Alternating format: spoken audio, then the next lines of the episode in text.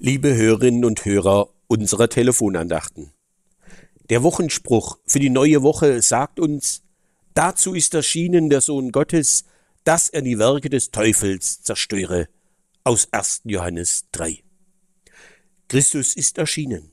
Christus ist auf unsere Welt gekommen, damit wir Gottes Güte erkennen. Christus erscheint, damit er die Werke des Teufels zerstöre. Was können wir uns unter den Werken des Teufels vorstellen? Da ist zum einen das Leid, das von außen in mein Leben dringt. Oft nennt der erste Johannesbrief unsere Welt Kosmos. Kosmos kann auch mit Ordnung übersetzt werden. Davon kommt auch unser Wort Kosmetik. Die Welt besitzt ihre Ordnungen, auch wenn dazu Erdbeben und Tsunami gehören. Es gibt schwere Erfahrungen, die Gott uns zumutet. Vielleicht erinnern Sie sich an einen Kollegen, dem Sie viel geholfen haben, doch als Sie um Hilfe baten, hat er abgelehnt. Das war schwer. Da stehen wir vor der Aufgabe, die alten Geschichten zu vergeben. Ich soll verzeihen. Denn wer anderen ihr Versagen nachträgt, trägt selbst schwer. Die Unversöhnlichkeit verbittert das eigene Herz und zerstört die Beziehungen. Das Werk der Unversöhnlichkeit will Christus zerstören. Und wenn ich ehrlich bin, muss ich zugeben, auch ich kenne dunkle Stunden. Ich selbst habe versagt. Ich selbst habe einen Schüler zu scharf angefahren. Mein Gewissen klagt mich an. Die Anklagen, die ich selbst oder meine Mitmenschen erheben, können zu einer drückenden Last werden. Die Anklage stellt das Versagen in den Mittelpunkt, aber Gott stellt seinen Sohn in die Mitte. Jesus kommt auf uns zu, damit wir frei werden. Auch Vorbilder des Glaubens, wie Martin Luther, kannten die Erfahrung, dass Vorwürfe sie belasten.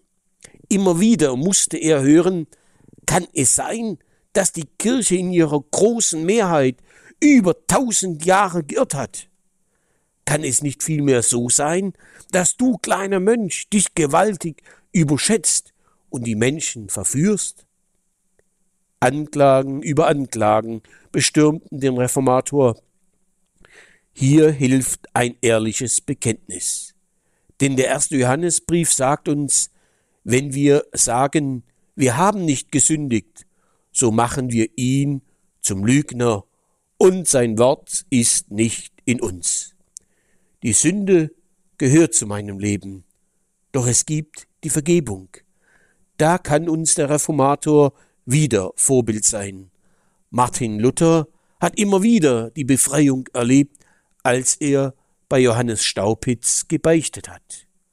Und in seinen früheren Jahren wollte er neben Taufe und Abendmahl noch die Beichte als Sakrament bestehen lassen.